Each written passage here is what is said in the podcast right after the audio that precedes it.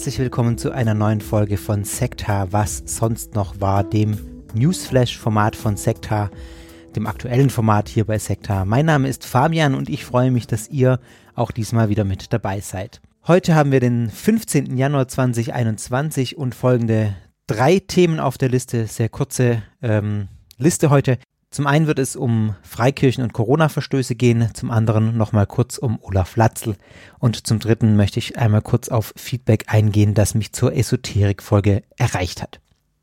Ja, legen wir los, würde ich sagen.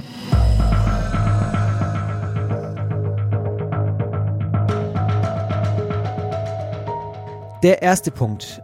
Freikirchen und Corona-Verstöße bzw. Corona-Fälle. Hintergrund ist der, dass in den letzten Monaten immer wieder Nachrichten die Runde gemacht haben, äh, in denen es hieß oder in denen berichtet wurde, dass es in Kirchen bei Gottesdiensten sehr viele Corona-Fälle gegeben hätte nach diesen ähm, Gottesdiensten und davon ausgegangen werden kann, dass die Corona-Vorschriften nicht eingehalten wurden. Mir ist tatsächlich nur, mir sind tatsächlich nur Fälle bekannt in Freikirchen, nicht in äh, den großen Kirchen. Evangelische, katholische Kirche belehrt mich da eines Besseren, wenn ihr da etwas wisst. Mir sind diesbezüglich, ich habe auch nochmal geschaut, keine Meldungen bekannt, dass es nach Gottesdiensten in der katholischen oder evangelischen Kirche zu Corona-Fällen gekommen ist. Ich möchte zunächst, bevor ich auf die Frage eingehe, inwiefern das vielleicht zusammenhängt, dass gerade in Freikirchen solche Fälle auftauchen oder wie dramatisch das tatsächlich ist, da werde ich gleich ein bisschen was Einordnendes sagen. Einmal kurz was zum Hintergrund von Freikirchen sagen. Freikirchen ist ein Thema, das mir immer wieder auch vorgeschlagen wird als Folge hier bei Sekta. Ich habe es auch auf meiner Liste stehen, weiß noch nicht ganz genau, wie ich damit umgehen werde, denn äh, das Problem ist folgendes, es gibt tausende Freikirchen und jede Freikirche ist anders. Es, man kann da zwar ein bisschen was typ, typisierendes, einordnendes sagen, aber letztlich ähm, ist es schwer zu sagen, diese Freikirchen sind alle Sekten oder sind keine Sekten, weil das eben Gemeinschaften sind, die man sich alle individuell angucken muss, wie ich das ja auch immer mache bei Sekta. Und entsprechend, ja, muss ich mal noch schauen, wie ich das genau auch aufarbeite. Deswegen sage ich jetzt mal ein bisschen allgemein was zu Freikirchen. Freikirchen sind zunächst einmal nur in Anführungszeichen eigenständige christliche Gemeinden, die nicht zu den Großkirchen, also zur evangelischen oder zur katholischen Kirche gehören und ähm, auch in Abgrenzung gegenüber diesen Großkirchen entstanden sind. Ganz klassisch muss man sagen, hat diese Abgrenzung stattgefunden gegenüber den damaligen Staats- bzw. Territorialkirchen. Die Kirchen waren sehr eng mit der politisch-hoheitlichen Institution verflochten und die Entstehung der Freikirchen kann man als Gegenbewegung da sehen. Und diese Aktivität beginnt so ab dem 19. Jahrhundert, wobei man auch äh, historische Stränge bis in die Reformationszeit hin äh, zurückverfolgen kann. Heute, das möchte ich an der Stelle auch mal sagen, haben wir keine Staatskirche. Die Staatskirche wurde 1919 mit der Weimarer Reichsverfassung abgeschafft, aber wir haben Territorial- bzw. Volkskirchen. Das sind die evangelisch-landeskirchlichen und die römisch-katholische Kirche. Gründe für die Gründung von Freikirchen gibt es mehrere, kann es mehrere geben. Zum einen könnte man theologische Gründe anführen, so zum Beispiel bei den Baptisten. Bei den Baptisten wird die Gläubigentaufe sehr betont. Baptizein heißt Taufen äh, auf Griechisch, daher der Name Baptisten. Und Gläubigentaufe heißt, dass der ein wichtiger Aspekt oder der zentrale Aspekt der Taufe als ähm, der gesehen wird, dass die Taufe eine eigene Entscheidung, ein eigenes Bekenntnis ist. Deswegen taufen Baptisten und die allermeisten Freikirchen, soweit ich das überblicke, legen da auch einen sehr großen Wert darauf, auf diese Betonung der gläubigen Taufe, auch wenn es keine Baptisten sind. Ähm, taufen nur Erwachsene oder religionsmündige Menschen und keine Kinder oder Babys, wie es in den Großkirchen getan wird. In den Großkirchen noch zum Hintergrund liegt der Fokus der Taufe eher auf dem Segen, der den Gott den Täuflingen zuspricht. Das ist bei den Baptisten auch wichtig, beziehungsweise spielt da schon auch eine Rolle, aber deswegen kommt man auch zu diesen unterschiedlichen Einordnungen von Kindertaufe und Erwachsenentaufe. Also das kann ein Grund sein oder dass solche theologischen Gründe können ein Grund sein, warum sich Freikirchen bilden. Ein weiterer Grund können auch innerkirchliche Erneuerungsbewegungen sein, wie wir es im Pietismus finden. Ähm, in die Ecke kommt dann, zählt dann die Brüdergemeinde zum Beispiel oder die Heilsarmee oder auch freie Werke innerhalb der EKD, die dann gar nicht so den richtigen Status einer Freikirche in dem Sinn haben, sondern dann zum Beispiel landeskirchliche Gemeinschaften sind, die finanziell unabhängig sind, aber die Mitglieder bleiben zum Beispiel in der jeweiligen Landeskirche auch Mitglieder. Bei Freikirchen ist es oft auch so, dass die Mitglieder der Freikirche dann aus der Landeskirche austreten in der sie vorher waren, wenn sie da vorher waren. Wenn nicht, dann treten sie natürlich auch nicht aus. Aber äh, genau dann eben ihren Zehnten oder ja, ich glaube, der Zehnte ist ein übliches Maß, ähm, einfach an die jeweilige Gemeinde spenden. Bei landeskirchlichen Gemeinschaften zum Beispiel oder solchen freien Werken innerhalb der evangelischen Kirche, da bleiben die Kirchen, äh, die, die Mitglieder oft auch in der jeweiligen Kirche. Dann kann noch ein weiterer Grund für die Gründung von Freikirchen sein, ein sogenannter Bekenntnisnotstand. Das wäre dann im Prinzip eine aktive Abspaltung von der Großkirche, weil man sagt, die Kirchenführung dieser Kirche, unserer Kirche, unserer bisherigen Kirche schlägt die falsche Richtung ein. Deswegen spalten wir uns hier ab. Also im Prinzip kann das auch äh, unter die theologischen Gründe mehr oder weniger gefasst werden. Grundsätzlich lässt sich, glaube ich, schon sagen, dass Freikirchen in der Regel ein ernsthafteres Christentum leben als die meisten Menschen in den großen Kirchen. Und für dieses ernsthaftere Christentum gibt es in der Regel zwei Quellen. Das sind zum einen persönliche charismatische Erfahrungen ähm, und zum anderen die Bibel. Die werden dann in den jeweiligen Freikirchen auch unterschiedlich betont. Dann, man kann, glaube ich, grob einteilen in die zwei großen Stränge bei Freikirchen, ähm, evangelikal und charismatisch. Evangelikal sind die sehr bibelfrömmigen Kirchen und charismatisch die äh, ja die die einen sehr sehr großen Fokus auf die Erfahrung des Heiligen Geistes und das Wirken des Heiligen Geistes setzen. Das ist nicht trennscharf. Das bitte nicht als trennscharfe ähm, Kategorien verstehen. Da überlappt auch vieles, aber ich glaube so ganz grob kann man es in diese zwei Sparten einordnen. Viele Anhänger in freien Gemeinden haben auch ein sehr wörtliches Bibelverständnis und ja, nehmen die Bibel sehr ernst als wirklich eine Grundlage für ethische Entscheidungen, für Lebensentscheidungen, weil die Bibel als Gottes Wort verstanden wird und als das Medium, durch das Gott spricht. Und die einzelnen Gemeinden, die einzelnen Freikirchen beanspruchen meist ein hohes Maß an Eigenständigkeit.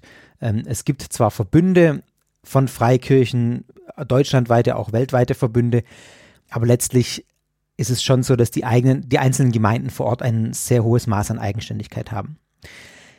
Bei dem, was ich jetzt gesagt habe, vor allem mit Blick auf die theologische Ausrichtung von Freikirchen und deren Bibelverständnis, möchte ich auch noch hinzufügen, das kann man, glaube ich, so schätze ich das ein, im Großen und Ganzen so sagen. Es gibt allerdings auch Ausnahmen. Ich kenne inzwischen auch schon Pastoren in Freikirchen. Grüße nach da draußen. Ich weiß, dass einige zuhören. Ähm, zumindest von zweien weiß ich es, die eine deutlich liberalere Linie fahren. Die eine liberale Theologie vertreten, aber in Freikirchen Pastoren sind, die also zum Thema, um die klassischen Themen zu nennen, Homosexualität zum Beispiel oder Bibelverständnis, ähm, historisch-kritische Bibelauslegung, eine andere Position vertreten, als es in den allermeisten Freikirchen üblich ist. Es gibt solche Kirchen, es gibt solche Gemeinden, es gibt solche Pastoren, auch wenn man sagen muss, das ist eher die Ausnahme noch. Mir wurde auch gesagt, das ändert sich, da ist auch ähm, Bewegung drin. Das glaube ich auch gerne, dass sich da was ändert und dass solche Prozesse auch viel Zeit brauchen und sich solche Dinge eben nur sehr langsam ändern. Aber ich nehme schon auch wahr, dass da tatsächlich Bewegung drin ist. Grundsätzlich würde ich aber schon sagen, das ist auch eher die Ausnahme. Das wurde mir auch bestätigt von, von ähm, zwei entsprechender Pastoren, dass ja, sie sich da schon auch als Ausnahme sehen. Es gibt solche Gemeinden tatsächlich, solche liberaleren Gemeinden tatsächlich auch als ganze Gemeinden. Also nicht nur die Pastoren solcher Gemeinden, sondern äh, wo dann auch die Gemeinde an sich liberal ist und trotzdem eine Freikirche ist. Ich möchte da als Beispiel die Metropolitan Community Church in Köln, in Hamburg und in Stuttgart nennen. Die Metropolitan Community Church ist eine weltweite Bewegung, die sich anfangs vor allem für Rechte von Schwulen stark gemacht hat, inzwischen für ähm, Minderheiten insgesamt sich stark macht und explizit offen für alle Menschen ist. Dann gibt es die äh, Mosaik-Community in Düsseldorf zum Beispiel, die auch mal einen Podcast gemacht haben. Ich weiß gar nicht, ob es den noch gibt, ehrlich gesagt. Da wird explizit in der Glaubensgrundlage Folgendes formuliert. Ich zitiere das mal. Wir glauben, dass wenn wir die Unterschiedlichkeit umarmen, wir Gott in die Arme schließen. Wir glauben, dass alle willkommen sind, unabhängig von Ethnie, sexueller Orientierung, Gender, Berufstätigkeit oder Lebensphase. Wir glauben, dass es gut ist, Dinge in Frage zu stellen. Vielleicht glauben wir nicht alle exakt das Gleiche, aber wir glauben an Gott und an unseren Nächsten. Wir verstehen uns als Reisegefährten auf der Suche nach Wahrheit. Unsere Herzen, unser Geist und unsere Türen sind offen. Komm herein. Also, ich muss ganz ehrlich sagen, finde ich ein sehr sympathisches Glaubensbekenntnis oder eine sehr, sehr sympathische Glaubensgrundlage, die wirklich diese Offenheit auch ausstrahlt. Also es gibt tatsächlich Freikirchen, die nicht in dieses Schema passen, von dem ich gerade gesprochen habe. Das wollte ich damit nur mal noch verdeutlichen. Soweit mal zum Hintergrund von Freikirchen. Da könnte man natürlich noch viel, viel mehr sagen und wie gesagt, ich ähm, denke auch mal drüber nach, wie ich das in eine Sektorfolge packen kann. Jetzt möchte ich übergehen zu der aktuellen Fragestellung, die äh, mich veranlasst hat, dieses Thema jetzt bei Was sonst noch war zu behandeln. Am 5. Januar hat der WDR zum Beispiel berichtet, dass in einem Ortsteil von Herford die Polizei einen Gottesdienst einer Freikirche aufgelöst habe. Mehr als 100 Gläubige sollen da gegen die Corona-Schutzverordnung verstoßen haben. Und die Gemeinde bestreitet das.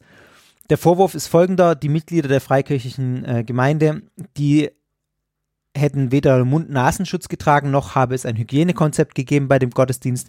Und als die Beamten eingetroffen sind, hätten sich viele Gläubige in ganz unterschiedlichen Räumen und auch im Keller versteckt, um offensichtlich vor der Polizei zu fliehen. Die Polizei in Herford hat dann Anzeige erstattet gegen den Veranstalter und gegen die Besucher des Gottesdienstes. Und jetzt gibt es zu erwarten, dass diese mit hohen Geldstrafen belegt werden. Die Gemeinde selber, habe ich gerade schon angedeutet, sagt, dass diese Vorwürfe nicht stimmen. Ähm, sie sagt, sie hat eben nicht gegen die Corona-Schutzverordnung verstoßen und ein Anwalt der Gemeinde sagt, dass die Gottesdienstteilnehmer auch ähm, Schutzmasken getragen haben nach eigenen, Abs nach einigen, nach, jetzt aber, nach eigenen Angaben und auch die ähm, gesetzlich vorgeschriebenen Mindestabstände ein, eingehalten hätten.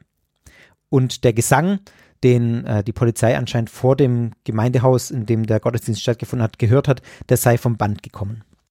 Das ist jetzt der aktuellste Fall, der mir bekannt ist zum Zeitpunkt der Aufnahme dieser Folge. Man kann aber schon sagen, dass das kein Einzelfall ist. Zumindest auf den ersten Blick nicht. Sage ich mal so, nach dem, was ich nachher noch äh, sagen werde. Es gab kurz vor Weihnachten die Polizei, äh, einen, einen ähnlichen Fall in Essen, wo die Polizei einen Gottesdienst einer freikirchlichen Pfingstgemeinde aufgelöst hat. Auch dort äh, sind über 80 Gläubige zusammengekommen, die gesungen haben, keine Masken getragen haben und die Abstände nicht eingehalten haben. Ende November gab es im Kreis Lippe ähm, einen ähnlichen Fall, zahlreiche Besucherinnen und Besucher eines Gottesdienstes in einer Freikirche. Ende November gab es auch einen ähnlichen Fall. Im Kreis Lippe haben sich zahlreiche Besucherinnen und Besucher eines Gottesdienstes in einer Freikirche mit dem Coronavirus äh, infiziert.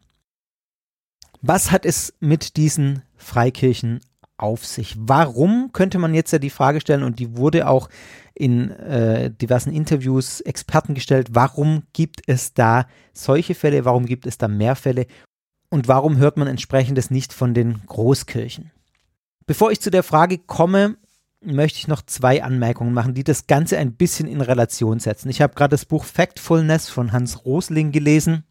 Sehr empfehlenswerte Lektüre ich glaube 2018 erschienen. Ich habe es jetzt, oder 2017 schon, ist auch egal. 2017, ja. Ähm, ich habe es jetzt viel zu spät gelesen, kann euch das nur empfehlen. Ein sehr, sehr gutes Buch, wie man faktenbasiert auf die Welt schaut und entsprechende Dinge auch einordnet, die man so hört. Ähm, mit einem sehr ermutigenden Fazit, der Welt geht es nicht immer schlechter, wie man es wahr, äh, wahrnehmen könnte in der Welt, wenn man äh, sich die Medien anschaut, sondern äh, wir sind tatsächlich auf gar keinem so schlechten Weg wenn man von einigen Einzelfragen wie zum Beispiel Klimawandel mal absieht. Genau, deswegen bin ich auf die Idee gekommen oder habe ich dann gedacht, das müsste man hier eigentlich auch mal machen. Man hat jetzt von diesen freikirchlichen Fällen gehört, wie sieht das denn eigentlich aus, wenn man das Ganze einordnet? Das möchte ich mal tun an der Stelle und äh, habe dafür ein paar Zahlen rausgesucht. Im äh, VEF, in der, also das, in der VEF muss ich sagen, das ist die Vereinigung evangelischer Freikirchen in Deutschland, da sind über 2600 Gemeinden organisiert. 2600 Gemeinden, 2600 Freikirchen. Ich weiß nicht, ob die Zahl komplett ist, aber weniger sind es auf jeden Fall nicht. Tendenziell eher noch mehr Freikirchen, die eben dann vielleicht auch nicht in diesem Bund, in dieser Vereinigung drin sind. Also es sind über zweieinhalbtausend Freikirchen in Deutschland. Jetzt haben wir gehört äh, von, ich habe jetzt gerade drei Fälle zitiert. Ich habe es jetzt nicht nochmal ganz konkret nachgezählt, aber lass es in den letzten drei Monaten vielleicht so fünf, sechs, sieben Fälle gewesen sein, wo man das hört. Das bleibt ja dann auch dauerhaft präsent, wenn das immer berichtet wird in den Medien ist, dass es in Gottesdiensten von Freikirchen solche Fälle gibt. Aber lass es pro Monat zwei gewesen sein, dann sind wir bei, keine Ahnung, zwölf in den letzten sechs Monaten. Selbst wenn man dann noch eine Dunkelziffer annimmt von den Gottesdiensten, die nicht regelkonform abgelaufen sind in Freikirchen und bei denen nichts passiert, das heißt ja nicht immer, dass dann auch gleich was passiert. Ich glaube, man kann mit Fug und Recht sagen, das ist eine absolute Minderheit angesichts dessen, dass es über 2600 Gemeinden, freikirchliche Gemeinden in Deutschland gibt. Also wenn man da eine Dunkelziffer von ein paar Dutzend dazu rechnet, sind wir im maximal im Bereich von wenigen Prozenten. Ich glaube, das kann man mit sehr großer Sicherheit sagen, ähm, dass das nur um wenige Prozente geht. Ich möchte das bitte nicht falsch verstanden haben. Ich möchte das nicht kleinreden diese Fälle ist, jeder einzelne ist problematisch und bei jedem einzelnen muss man nachgucken, warum und dagegen vorgehen. Das bitte nicht falsch verstehen. Aber unsere Weltsicht ist durch die Medien verzerrt, durch die Berichterstattung in den Medien und das muss man sich immer wieder klar machen. Wir hören von den Fällen, die problematisch sind, wo was passiert. Wir hören nichts von den Fällen, wo die Gottesdienste online durchgeführt werden, wo es zu keinen Infektionen kommt, wo sich alles regelkonform abspielt. Das darüber wird nicht berichtet, das hat ja auch keinen Nachrichtenwert. Und das sorgt dann dafür, dass bei den Fällen, die wir jetzt hatten, der Eindruck entsteht, dass die Freikirchen generell ein großes Problem sind, weil die sich alle nicht dran halten. Und das genau war der Hintergedanke, warum ich jetzt gedacht habe, ich setze mal diese Zahlen entgegen. 2600 freikirchliche Gemeinden, im höchsten Fall mit Dunkelziffer vielleicht ein paar Dutzend, die sich nicht dran halten. Ja, deshalb ganz klar, diese Berichte sind nicht verallgemeinerbar. Ich hatte persönlich auch Kontakt zu Freikirchlern, zu Menschen, die in Freikirchen aktiv sind, die klar sagen, diese großen Freikirchenverbünde, die sollten sich ganz klar distanzieren von diesen Gemeinden, die nicht, die sich nicht an die Regeln halten und bei denen es diese Corona-Ausbrüche gab, um eben genau das deutlich zu machen, um zu sagen, wir sind nicht alle so. Hört mal zu, es gibt hier tausende Freikirchen, die sich an alle Regeln halten, bei denen es nicht zu dem Problem kommt. Das möchte ich jetzt nur vorab schieben, bevor ich jetzt zu der Frage komme, warum es denn ausgerechnet in Freikirchen dann doch zu solchen Fällen kommt und nicht in Großkirchen zum Beispiel. Martin Fritz von der Evangelischen Zentrale für Weltanschauungsfragen hat dem MDR ein Interview gegeben und er sagt folgenden Satz. Es gibt hunderte verschiedene Freikirchen, die sich zum Teil stark unterscheiden. Da gibt es wirklich eine große Bandbreite. Die allermeisten Gemeinden halten sich strikt an die Corona-Regeln. Viele haben auch sicherheitshalber ganz auf digitale Formate umgestellt. Trotzdem ist es wohl kein Zufall, dass es freikirchliche Gemeinden waren, in denen es zu Verstößen gekommen ist. Also unterstreiche nochmal das, was ich gerade gesagt habe. Und Fritz führt dann weiter aus, dass wenn es so etwas gibt wie einen Nenner freikirchliche Frömmigkeit, dann ist es der Nenner, die Gemeinsamkeit, dass man sich vom großkirchlichen Christentum eben absetzen will. Und die religiöse Praxis in der katholischen und evangelischen Kirche, die gilt vielen als zu lasch, zu unentschieden, zu sehr von Kompromissen geprägt und zu sehr vom Zeitgeist beeinflusst. Und den Freikirchen geht es eben darum, wirklich intensiver und entschiedener das Christentum zu leben. Da hat auch die religiöse Gemeinschaft eine hohe Bedeutung und deshalb ist auch die Zahl der Gottesdienstbesucher gemessen an den Mitgliederzahlen der einzelnen Gemeinden durchschnittlich viel höher als in den katholischen und evangelischen Gemeinden. Und äh, gerade diese Abgrenzung von dem, was Großkirchen machen, kann natürlich dazu auch führen, dass man da jetzt sagt, bei Corona sind wir ein bisschen anderer Ansicht als das, was die großen Kirchen machen, die ja alle ähm, sich strikt an diese Regeln halten und ja zum großen Teil auch äh, auf Online-Gottesdienste umgestellt haben. Dass man zurzeit nicht singen darf in den meisten Bundesländern, ist wohl für die meisten Gottesdienstbesucher äh, auch äh, nicht so einfach, auch in den Großkirchen nicht. Es ist aber schon so, dass in den Freikirchen, vor allem in charismatisch pfingstlich geprägten Gemeinden, das Singen nochmal einen ganz anderen Stellenwert hat. Das unterstreicht Fritz in diesem Interview auch nochmal. Für viele Gläubige drückt sich nämlich gerade im Gesang auch diese Gottverbundenheit ein, aus. Dass man eins mit Gott ist, dass man sich Gott besonders nahe fühlt. Wie gesagt, gerade in so charismatischen Gemeinden auch sehr schön zu beobachten, wenn man da mal zuguckt, in so einer charismatischen Gemeinde, wie da gesungen wird. Ähm, da bleibt ja keiner sitzen, da gehen die Arme nach oben, da wird ganz intensiv auch gebetet. Diese Lieder werden gebetet, das sind Gebete sozusagen. Da geht es um ganz intensives religiöses Erleben. Und es geht darum, auf ganz emotionale Weise gemeinsam, ich sag mal in deren Sprache, die Gegenwart des Heiligen Geistes zu spüren.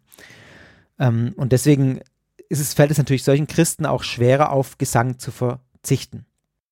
Dann fällt auch auf, dass sich diese Corona-Fälle in Immigrantengemeinden ereignet haben, gerade in russlanddeutschen ähm, Gemeinden waren, glaube ich, einige.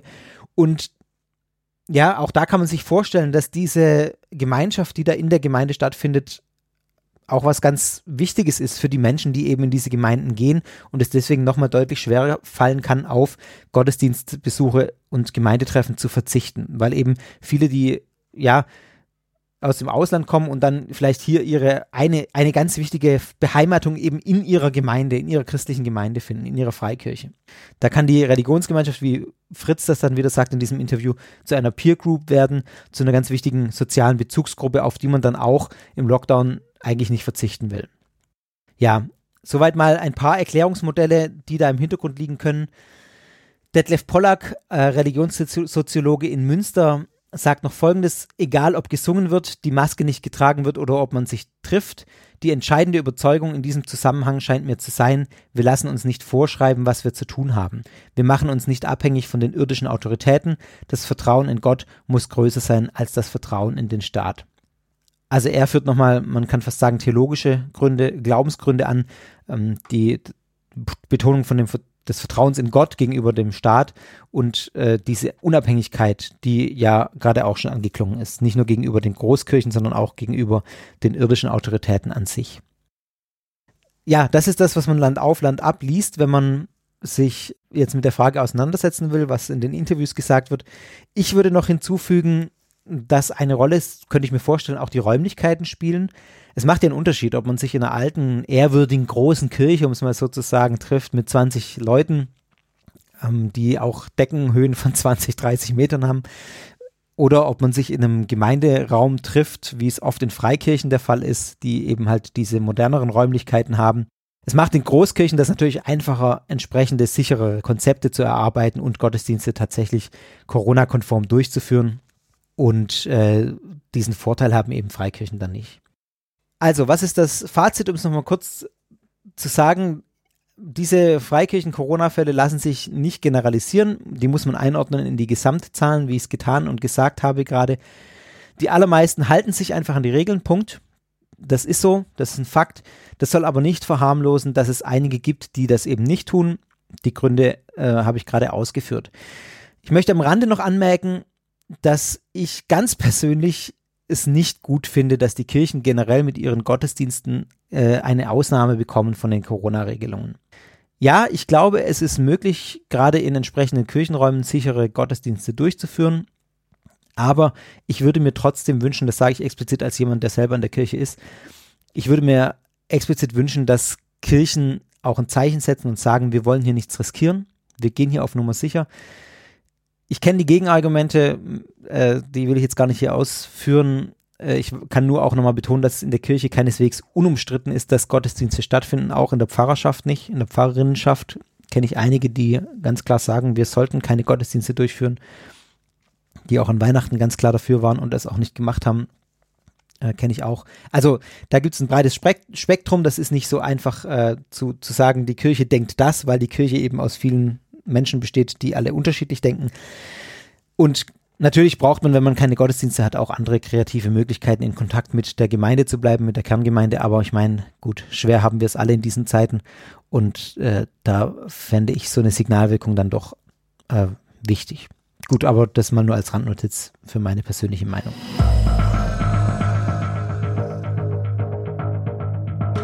So, jetzt habe ich viel geredet über Freikirchen und Corona kommen wir zu Olaf Latzel.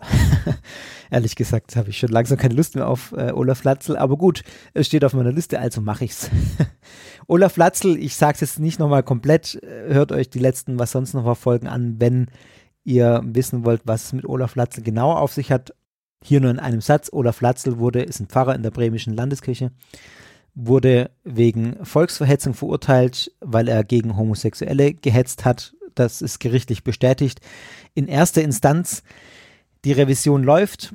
Äh, das heißt, das Verfahren ist noch nicht rechtskräftig und wartet noch auf ja, den Abschluss, beziehungsweise dann eben die, die weiteren äh, Instanzen jetzt.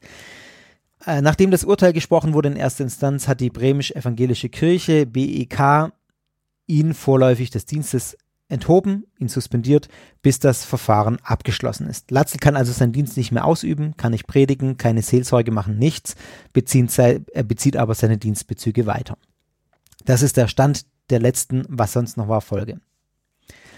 Neu ist jetzt, dass äh, nachdem die BEK diesen Entschluss getroffen hat, äh, Latzel seines äh, Dienstes vorläufig zu entheben, die St. Martini-Gemeinde, die Gemeinde von Olaf Latzel in Bremen, Widerspruch eingelegt hat gegen diese Dienstenthebung und äh, der Vorstand der Gemeinde sagt, beziehungsweise ein Mann aus diesem Vorstand ich weiß nicht, er ist laut Webseite Bauherr für Bauwesen und äh, für die Pflege, Gebäudebestand und Organisation Kirchendienste zuständig.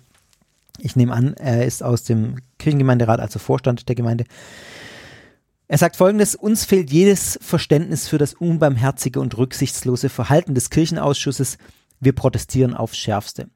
Darüber hinaus kündigt er dann auch an, im Namen des Vorstandes der Gemeinde, dass Anfang Januar ein Sonderkonvent einberufen werde, wo dann auch das weitere Vorgehen beraten werden soll. Und eine Frage, die auf diesem Konvent behandelt werden soll, diskutiert werden soll, soll auch sein, ob die St. Martini-Gemeinde sich von dem Gemeindeverbund BEK trennen könne. Also, wenn ich das richtig verstehe, steht die Überlegung im Raum, ob man sich von der bremischen evangelischen Landeskirche trennt und eine freikirchliche Gemeinde wird. Also theologische Gründe sozusagen äh, für eine Freikirchenbildung, wie wir es gerade gehört haben. Bis dahin ruft äh, der Vorstand äh, in Person von Jürgen Fischer, der Gemeindevorstand, alle Kirchenmitglieder oder alle Gemeindemitglieder auf, ihrem, mit ihrem Austritt aus der Landeskirche zu warten. Also es gibt ganz offenbar eine große Gruppe oder zumindest eine Gruppe von Menschen, die im, in der Gemeinde äh, sich überlegen, aus der Kirche auszutreten. Da sagt der Vorstand, wartet mal noch, bis wir entschlossen haben, wie es mit unserer Gemeinde weitergeht. Das ist der eine Punkt, der sich ergeben hat nach dem Beschluss der bremisch-evangelischen Kirche. Da bin ich jetzt noch nicht äh, weiter informiert. Ich habe geschaut extra jetzt nochmal, aber es kam jetzt noch nichts, ob es diese Sondersitzung gab, diesen Sonderkonvent. Anfang Januar ist jetzt ja schon durch. Es kann gut sein, dass ich schon bald wieder eine neue, was sonst noch war, Folge mit Olaf Latzl machen muss, in der das dann thematisiert wird. Aber gut, dann ist es eben so. Neu ist dann auch noch Folgendes, dass dann rausgekommen ist, wer die Anzeige gegen Olaf Latzl gestellt hat am 15. Mai, die das Ganze ins Rollen gebracht hat. Das ist nämlich die bremische evangelische Kirche selbst, beziehungsweise der Kirchenausschuss, die Kirchenleitung der bremischen evangelischen Kirche. So steht es zumindest in einem Bericht der evangelischen Nachrichtenagentur IDEA. Der liegt das, äh, die schriftliche Begründung des Amtsgerichtsurteils vor und da geht das wohl daraus hervor. Nun mache ich keinen Hehl daraus, dass ich IDEA nicht für die allerseriöseste und beste Quelle halte. Man kann, glaube ich, so ein bisschen flapsig sagen, das ist die christliche Bildzeitung. Wer IDEA Spektrum nicht kennt oder IDEA, ich habe da ein sehr gespaltenes Verhältnis dazu. Aber gut, ich gehe mal davon aus, wenn Ihnen diese Begründung da des Amtsgerichtsurteils vorliegt, kann schon sein, dass das dann tatsächlich so ist. Ich habe jetzt auch nochmal auf der Homepage von der Bremischen Evangelischen Kirche geschaut, die haben sich dazu noch nicht geäußert, ob es tatsächlich sie waren, die, die selber die Anzeige gegen Olaf Latzl ähm, eingereicht haben. Dann gab es auch noch, noch, noch so einen kleinen Punkt, lauter so, so tröpfchenweise Dinge, die da jetzt zu dieser Latzl-Sache auch kommen oder reinkommen. Es gab Kritik an der bremischen evangelischen Kirche, wie ist es anders zu erwarten, nicht nur von äh, der St. Martini-Gemeinde an sich, sondern auch seitens eines evangelikalen Gemeindeverbundes innerhalb der evangelischen Kirche in Bremen, der sogenannten AMK. Die hat die oder die Pfarrerschaft dieser AMK hat die vorläufige Dienstenthebung von Latzel als einen Schritt ohne Augenmaß bezeichnet, der den Frieden in der theologisch-pluralistischen bremischen evangelischen Kirche gefährde. Sie schränke Latzels äh, Gemeinde ein und sei de facto ein Berufsverbot für Latzel, der, so sagt man in der AMK, in diesem Verbund, der als unliebsamer Verkündiger aus dem Dienst entfernt werden solle. Darauf hat die bremisch-evangelische Kirche reagiert auf diese Vorwürfe und hat Folgendes gesagt, die vorläufige Dienstenthebung sei eben kein Berufsverbot, weil Latzels Bezüge weiterhin davon unberührt bleiben. Ja, kann man jetzt bezeichnen, wie man will, aber jemand, der seinen Beruf nicht ausüben darf, das ist irgendwie für mich schon ein Berufsverbot, auch wenn er weiter Geld dafür kriegt, dass er nichts tut, keine Ahnung. Äh, ja, also ich lasse es mal so stehen. BEK sagt, ist kein Berufsverbot, sondern eine vorläufige Dienstenthebung. Sicherlich formal der äh, korrekte Begriff. Gut. Der Kirchenausschuss achte, so sagt man weiter seitens der Kirche, die Unabhängigkeit der Justiz und übernehme dienstrechtliche Verantwortung durch diese Dienstenthebung. Er suche und führe das Gespräch mit der St. Martini-Gemeinde und Pastor Latzel und sagt weiter, die leider zahlreich erfolgten Beleidigungen und Verunglimpfungen einzelner Mitglieder des Kirchenausschusses sowie die Kampfrhetorik würden entschieden zurückgewiesen. Also, das ist die Reaktion der bremisch-evangelischen Kirche. Ja, was soll ich jetzt noch zu diesem Fall sagen? Ich habe euch jetzt die neuesten Fakten gerade dargelegt. Mir fällt, muss ich ganz ehrlich sagen, eine Einschätzung von außen sehr schwer. Ich habe letztes Mal schon meine Meinung angedeutet ähm, und auch ja gesagt dass jetzt ans Licht kommt, dass die BEK selbst anscheinend Latzel angezeigt hat. Naja, ich weiß ehrlich gesagt nicht, wie ich das einordnen soll. Das klingt für mich, muss ich ganz ehrlich sagen, schon sehr danach, dass Latzel der Kirchenleitung schon länger im Dorn, äh, ein Dorn im Auge war. Aus meiner Sicht verständlich, um das mal klarzustellen. Und dass man sich jetzt seitens der Kirchenleitung mit einem Strafverfahren sozusagen eine rechtliche Handhabe erhofft hat, gegen ihn vorzugehen. Also, dass man quasi sagt, wir können nicht dienstrechtlich aufgrund theologischer Differenzen gegen ihn vorgehen. Deswegen hat man sich jetzt durch dieses Strafverfahren das so erhofft. Ja, das ist eine Mutmaßung, das kann ich nicht beurteilen, weil ich die Motive der BEK nicht kenne, möchte ich nochmal klar sagen. So wirkt es auf mich nach außen hin. Und ich möchte nochmals betonen, wenn sich das jetzt vielleicht ein bisschen so anhört, ich habe keinerlei Sympathien für Latzel. Nicht für seine theologischen Positionen und das habe ich aber schon mehrfach deutlich ge klar gemacht. Ähm, ich möchte einfach nur hier darstellen, was eben passiert ist und wie ich das einordne. Äh, ja, keine Sympathien für Latzl, aber ich muss ehrlich sagen, die bremisch-evangelische Kirche sieht in diesem ganzen Verfahren meiner Einschätzung nach auch nicht sonderlich gut aus.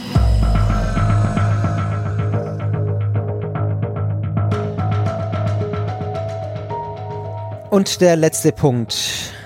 Ah, ja, doch wieder ganz schön gelabert jetzt, dafür, dass es nur zwei Punkte waren. Der letzte Punkt, ich weiß nicht, wie lange das jetzt noch dauert, keine Ahnung, lass mich mal überraschen. Ich möchte kurz auf Feedback eingehen, das mich zur Esoterik-Folge erreicht hat. Ich habe jede Menge Feedback bekommen, vielen Dank dafür. Das Feedback war überwiegend positiv. Ähm, das freut mich natürlich sehr. Ich habe auch damit gerechnet, dass durchaus auch kritisches Feedback kommt denn das Thema betrifft ja auch viele und viele haben schon Erfahrungen gesammelt, auch mit dem Thema Esoterik. Und genau deshalb ist es mir auch jetzt nochmal wichtig, hier nochmal vor allem auf einen Punkt genauer einzugehen, um was klarzustellen. Es geht um die medizinischen Aspekte, mit denen ich mich auch in der Folge beschäftigt habe. Ich habe in der Esoterik-Folge 29 die klare Ansicht vertreten, dass ich die esoterische Sichtweise auf Krankheit und Heilung nicht ähm, wie so oft von Esoterikern selbst behauptet, als ganzheitlich betrachte, sondern als sehr einseitig. Und das würde ich auch so unterschreiben. Mir ist es hier nochmal wichtig klarzustellen, worum es mir da geht und äh, was, wa warum ich zu diesem Schluss komme.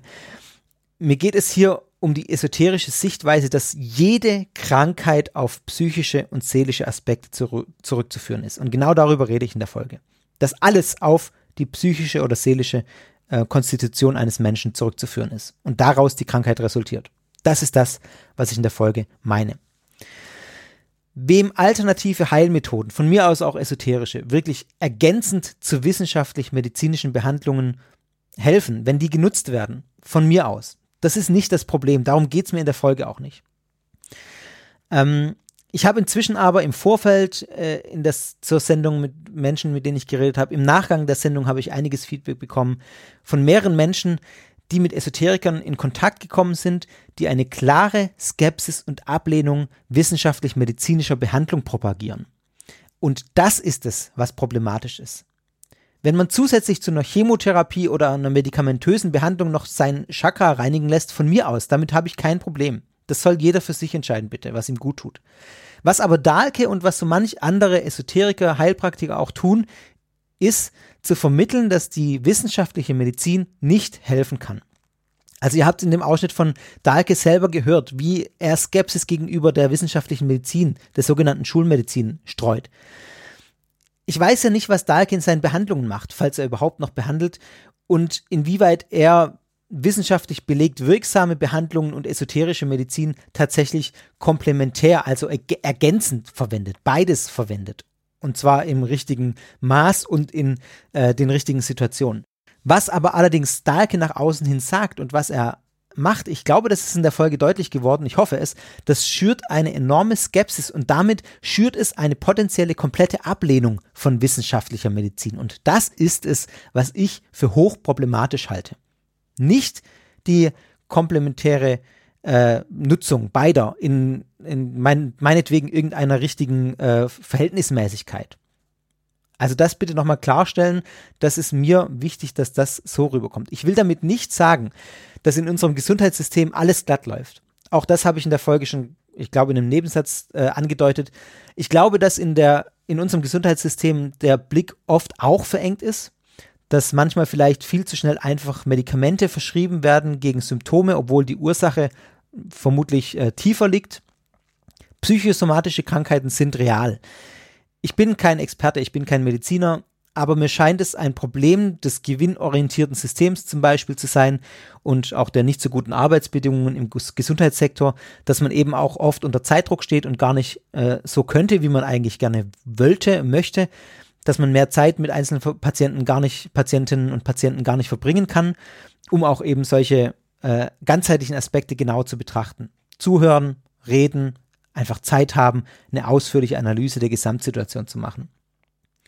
Das äh, ist sicher was, woran uns das Gesundheitssystem krankt. Was mich aber an vielen alternativen Heilmethoden und an der esoterischen Medizin stört, ist eben das wissenschaftliche Gebaren, mit dem sie auch daherkommt. Nicht nur diese Skepsis, äh, von der ich gerade gesprochen habe, sondern dass man dann auch noch äh, vermittelt, dass es wissenschaftlich nachgewiesen wirksame Methoden sind auch das nochmal klarstellen, weil da habe ich auch Feedback bekommen. Ich streite nicht ab, dass es dem einen oder anderen helfen kann. Aber jetzt kommt der große Punkt. Es fehlt die Reproduzierbarkeit, die in der Wissenschaft und damit in der Medizin einfach gegeben sein muss. Natürlich kann es sein, dass eine Chakrenreinigung hilft, aus welchen Gründen auch immer weil es entspannend ist, weil sich da eine oder einer mit einem intensiv beschäftigt. Ich habe keine Ahnung, wie so eine, sowas abläuft. Das steht jetzt auch nur beispielhaft für viele Methoden, die es da gibt. Aber wenn man an sowas mal wissenschaftlich rangeht und dann eben Studien durchführt, dann zeigt sich da eben sehr schnell, dass das nicht über eine Placebo-Wirkung hinausgeht. Und da möchte ich betonen, Placebo hat auch eine Wirkung. Also es hat eine Wirkung möglicherweise, geht aber nicht über ein Placebo hinaus. Was in auch da bin ich wieder kein Experte, er korrigiert mich gerne, wenn ich da falsch liege. Was in Studien mit Medikamenten gemacht wird, ist eben genau das zu beweisen und zu belegen, das Medikament wirkt über einen Placebo-Effekt hinaus. Kopfschmerzen, nehmt Paracetamol, bumm, fertig, wirkt besser, als wenn ich Kopfschmerzen habe und Wasser trinke und ähm, bumm, fertig. Keine Ahnung. Auch da gibt es Leute, bei denen das dann ähm, hilft. Das Placebo, Wasser war jetzt ein blödes Beispiel, nehmt Zuckerkügelchen von mir aus. Ähm, auch da gibt es Leute, bei denen das dann hilft, aber das ist eben Placebo. Fertig. Auch da gibt es dann auch Leute, bei denen die Medikamente nicht anschlagen, natürlich. Aber es ist eben in Studien nachgewiesen, dass es in so und so viel Prozent der Fälle wirkt. Und das stört mich, wenn ich da auch noch ein bisschen weiter ranten darf, auch an der Homöopathie, auch wenn ich über die nur am Rande gesprochen habe. Ich zitiere mal hier von der Webseite des Bundesinstituts für Arzneimittel und Medizinprodukte in Deutschland, also offizielle deutsche Behörde. Ich habe es extra gerade nochmal nachgeschaut. Zitat. Homöopathische Arzneimittel unterliegen nicht denselben gesetzlichen Anforderungen wie die übrigen Arzneimittel.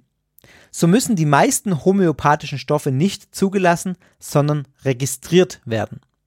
Diese Registrierung erfolgt durch das Bundesamt für Arzneimittel und Medizinprodukte. Es prüft in diesem Zusammenhang, ob die Arzneimittel nach den Vorgaben des homöopathischen Arzneibuchs hergestellt wurden und ob der Hersteller ihre Qualität und Unbedenklichkeit nachweisen kann. Und jetzt kommt der wichtige Satz. Ein Nachweis der Wirksamkeit wird dabei nicht gefordert. Das muss man sich mal auf der Zunge zergehen lassen.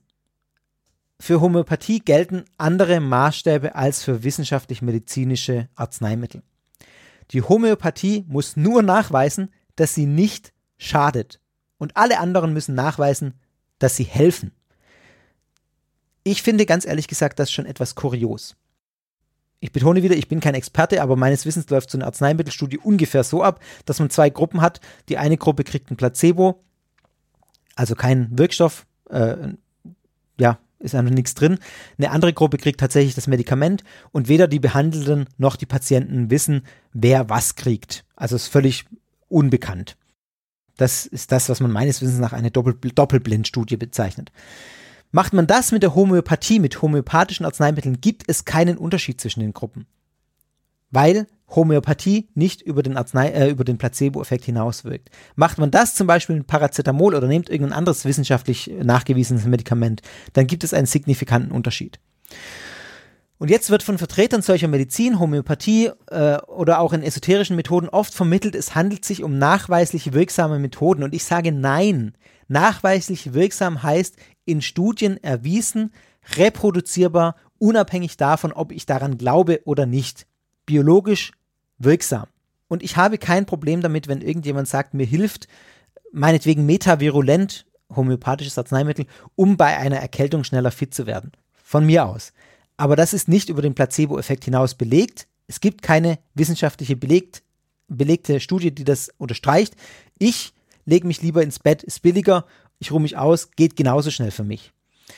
Heißt nicht, dass andere das nicht anders machen dürfen. Wenn ich dann auf der Webseite des Bundesinstituts, wie ich es euch gerade vorgelesen habe, lese, dass homöopathische Mittel einfach so verkauft werden dürfen, wenn eben der entsprechende Herstellungsprozess eingehalten wurde und sie gesundheitlich unbedenklich sind, dann frage ich mich schon, ganz ehrlich, warum Krankenkassen für sowas aufkommen sollen. Und ich betone nochmals, wenn das jemand nutzt, weil er glaubt, es hilft, gut, von mir aus, alles in Ordnung. Solange, das sage ich als Einschränkung, er oder sie sich deswegen nicht einer wissenschaftlich-medizinischen Behandlung nicht entzieht. Und ich weiß, dass es viele auch Heilpraktiker gibt, die das beides machen, die quasi ihre Angebote machen und sagen, gehen Sie trotzdem weiter zur Chemotherapie, gehen Sie trotzdem weiter zum Arzt. Aber ich habe jetzt gerade als Feedback auf diese Esoterik-Folge wieder gehört, dass es eben die Fälle gibt, wo das nicht der Fall ist, wo man so eine große Skepsis gegenüber wissenschaftlicher Medizin hat, dass man diese Behandlungen dann ablehnt und sich dann voll und ganz in diese äh, Placebo-Methoden hineingibt und es dann eben nicht gut ausgeht. Ja, soweit. Jetzt habe ich mal wieder äh, ganz, mache ich eigentlich selten, aber jetzt habe ich mal ordentlich gerantet äh, zu dem Thema. Äh, verzeiht es mir, aber es war mir jetzt angesichts des Feedbacks einfach nochmal ein Anliegen, das hier so klarzustellen, was ich kritisiere und was ich auch nicht kritisiere. Ich bitte euch auch um Verständnis, sage ich jetzt an der Stelle mal, dass ich nur mäßig Lust habe, jetzt in den Kommentaren und vor allem auch via Mail über Wirksamkeit oder Nichtwirksamkeit von Homöopathie oder esoterischen Methoden zu diskutieren. Ich bestreite, habe ich gesagt, nicht, dass es wirken kann. Es wäre Blödsinn, das zu bestreiten, weil es für den einen oder anderen ja wirken kann. Ich bestreite, dass es nachweislich auf die Masse gesehen mehr wirkt als ein Placebo. Punkt. Vielleicht kann man es auf den Satz bringen. Das ist ja aber auch gar nicht das Thema von Sekta und es wird aber trotzdem wahrscheinlich nochmal Thema sein, in, wenn ich in einer kommenden Folge über die Anthroposophie rede. Die ist noch nicht in ganz konkreter Planung, aber die wird auf jeden Fall irgendwann kommen. Und da werde ich vermutlich um das Thema Homöopathie nicht drumherum kommen.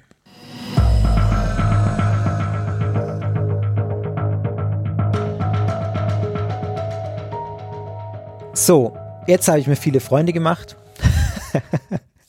Vielleicht auch nicht, mal gucken. Es ist mir eigentlich auch recht egal. Gut, es gibt noch ein paar Dinge, die ich gerne zum Schluss loswerden möchte wenn ihr Sekta trotz meiner pointierten Meinung, die ich mir in dem Rahmen jetzt mal klar erlaubt habe, unterstützen wollt, dann könnt ihr das sehr gerne tun. Ich freue mich über alles, was an Unterstützung kommt. Es hilft mir, Sekta zu produzieren und dafür zu recherchieren. Sekta.fm slash Unterstützung findet ihr alle Möglichkeiten. Jeder kleine Betrag hilft, jeder Betrag überhaupt hilft. Ich freue mich darüber sehr. Folgt mir in den Social Media, eigentlich fast überall at Sekta Podcast. Auf Instagram bin ich am aktivsten zurzeit. Bei Twitter bin ich aber auch unterwegs, at Podcast. Äh, wenn ihr da auf dem Laufenden bleiben wollt, folgt mir gerne.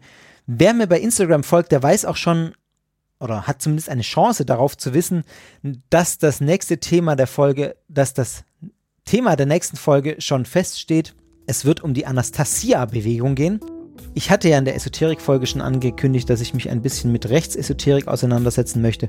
Und das habe ich getan. Ich habe mit einem Experten auch gesprochen. Und das wird äh, demnächst erscheinen. Ich denke in den nächsten zwei Wochen oder in zwei Wochen ungefähr.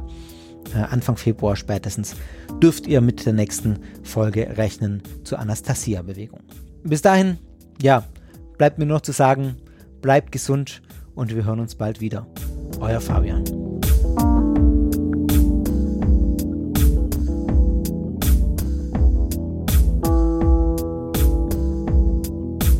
Sektor ist Teil des Ruach Jetzt Netzwerks.